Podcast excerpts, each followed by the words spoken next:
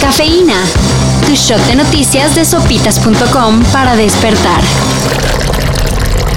no hubo ni ninguna mala acción donde precisamente tú crees que si a lo mejor se hubiera querido te- hacer una mala acción, yo me hubiera atrevido a afirmar, pues claro que no.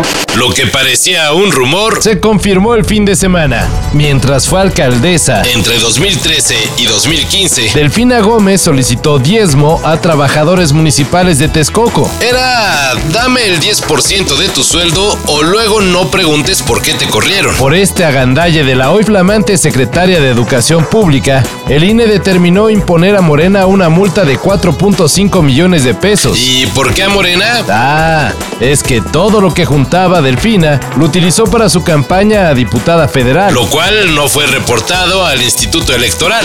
Porque el pueblo se cansa de tanta pinche tranza. Y nomás como recordatorio de que hay que estar prevenidos para cualquier eventualidad, Ayer la gente de Baja California Sur y Guanajuato. se despertaron con dos sismos. Sismo en Guanajuato. Pues por raro que parezca, sí. En la entidad del centro del país la intensidad del movimiento telúrico fue de 4.3 grados, Mientras que en Baja California Sur fue de 5.3. en ambos casos con saldo blanco. Y no quiere decir absolutamente nada. Pero acuérdense que ya estamos en septiembre. Escándalo en la Conmebol. No me digas que van a montar este circo en la previa, en, en el desarrollo del partido. Esto es Pero una que a los cosa. cinco minutos arranca este debate. Este es un debate para los días previos al partido. Estábamos apenas preparándonos para ver el partido clasificatorio entre Brasil y Argentina. Cuando a los 5 minutos ingresaron a la cancha del Estadio de Sao Paulo representantes de las autoridades sanitarias para llevarse a Emiliano Martínez, Giovanni Lo Celso Emiliano Buendía y Cristian Romero para deportarlos. Según se explicó, los argentinos llegaron a Brasil procedentes de Reino Unido. Y por protocolo anti-COVID. Debían permanecer en cuarentena por 15 días. Ok, ok, pero ¿por qué se esperaron hasta el partido? Si la selección argentina llegó a Brasil tres días antes, Pues eso ni la Conmebol. ni la FIFA se han pronunciado al respecto. El partido fue suspendido.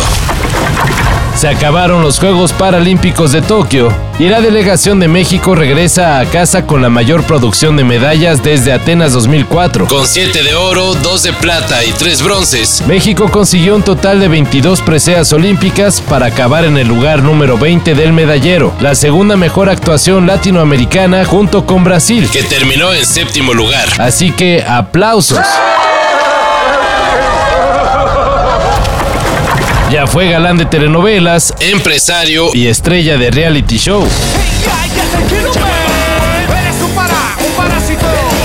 Ahora Roberto Palazuelos buscará ser gobernador de Quintana Roo en 2022. según declaró el propio Diamante Negro, está más que preparado para ocupar el puesto. ya que lleva 25 años viviendo en el estado, así que conoce los problemas que hay que solucionar. Y además se rifa en los debates. Palazuelos dice que sería candidato de Movimiento Ciudadano, aunque el partido ya se deslindó. Para esta y mayor información, En sopitas.com. Cafeína. Shot de noticias de sopitas.com para despertar.